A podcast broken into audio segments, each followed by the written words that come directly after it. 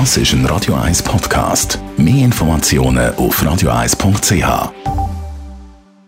Der Faktist auf Radio 1. Der Wissenschaftsjournalist Beat Glocker zeigt, was aktuelle Resultate aus der Forschung für uns alle bedeuten und hinterfragt Trends aus der Wissenschaft. Jetzt auf Radio 1. Präsentiert von Johnson Johnson.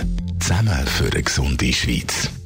Letzte Woche hat der Tagesanzeiger einen Meinungsartikel publiziert, wo sich dagegen wehrt, dass der Begriff Skeptiker als Schimpfwort verwendet wird und er fordert auf, gerade in Zeiten der Corona-Pandemie müssen wir skeptisch sein. Die Aufforderung vom Tagesanzeiger ist nicht ganz falsch, wenn man skeptisch als kritisch hinterfragend versteht, ist aber weit um falsch verstanden worden, vor allem in den Kreisen der sogenannten Corona-Skeptiker. Und prompt schickt mir einer von ihnen, ein Kollege übrigens, der mich seit Anfang der Pandemie mit abstrusen Meldungen zu Corona zuspammt, einer, wo Corona verharmlost, Zahlen und Maßnahmen anzweifelt, der schickt mir genau den Artikel vom Tagesanzeiger, weil er sich da drin bestätigt sieht. Denn er bezeichnet sich selber natürlich nicht als Corona-Verharmloser, sondern eben als Skeptiker. Stellt sich die Frage, was ist ein Skeptiker? Weil auch ich bezeichne mich als Skeptiker.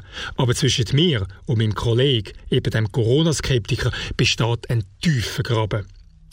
Der Begriff Skepsis oder Skeptiker leitet sich ab vom altgriechischen Wort Skopein, was so viel bedeutet wie hinschauen oder untersuchen. Der Wortstamm findet man heute noch in vielen Begriffen, zum Beispiel im Mikroskop, mit dem man ganz kleine Sachen erkennt, im Teleskop, mit dem man weit entfernte Objekte kann entdecken oder im Endoskop, mit dem man in den Körper hineinschauen kann. Es geht also ums genau hinschauen ums Erkennen und nicht ums grundsätzliche Anzweifeln. Zwar gibt es die philosophische Lehre vom Skeptizismus und gemäß dieser Lehre hören konsequente Skeptiker nie auf zu hinterfragen und sie halten nichts für wirklich beweisbar. Das mag für philosophische Debatten interessant sein, bringt uns aber bei der Bekämpfung der Pandemie nicht weiter.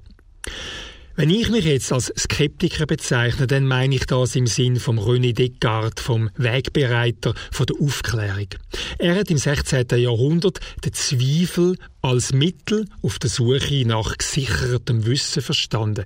Bei ihm ist Zweifel eine Methode, ein Werkzeug, eben wie ein Mikroskop, mit dem man zu gesicherten Fakten finden kann. Und ich finde auch heute noch ist Skepsis angebracht.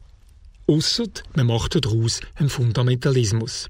Aber genau das machen eben Corona-Skeptiker. Sie suchen nicht die Fakten, sondern ziehen grundsätzlich alles in Zweifel. Wissenschaftliche Grundlagen und Maßnahmen. Alles, wo ihnen nicht ins Weltbild oder in den Alltag passt. Sie tun das aus Prinzip. Und damit sind wir eben beim Dogma. Was uns in der Bekämpfung der Pandemie auch nicht bringt. Noch ein Begriff hat der Tagesanzeiger rehabilitieren, der vom Querdenken. Und er hat damit gerade nochmal, absichtlich oder unabsichtlich, bleibe ich mal dahingestellt, eine Strömung beführt, wo der Support von dieser grossen Tageszeitung definitiv nicht verdient. Denn auch die Querdenker haben wie die Skeptiker einen Begriff für sich kapert, wo an sich etwas Gutes meint. Weil Querdenken bedeutet, sich nicht bloß in ausgelatschten Bahnen zu bewegen, unkonventionell und kreativ zu sein. Bloß habe ich das von den Querdenker außer beim Verkleiden oder beim Malen von Plakaten noch nicht gesehen. Was sie tun, ist nicht querdenken, sondern sich querstellen. Gefragt ist jetzt aber nicht grundsätzliche Opposition, Verharmlosen vom Virus, Anzweifeln von Tests und Maßnahmen und das Verbreiten von Schauermärchen über Masken und Impfung. Gefragt sind jetzt Skeptiker im Sinn von René Descartes, solche, die Fakten erkennen wollen und Querdenker mit konstruktiven Vorschlägen zur Eindämmung der Pandemie. Der Beat Glocker ist der Faktist. Die Wissenschaftskolumne auf Radio 1 jeden Dienstagabend am Viertel vor sechs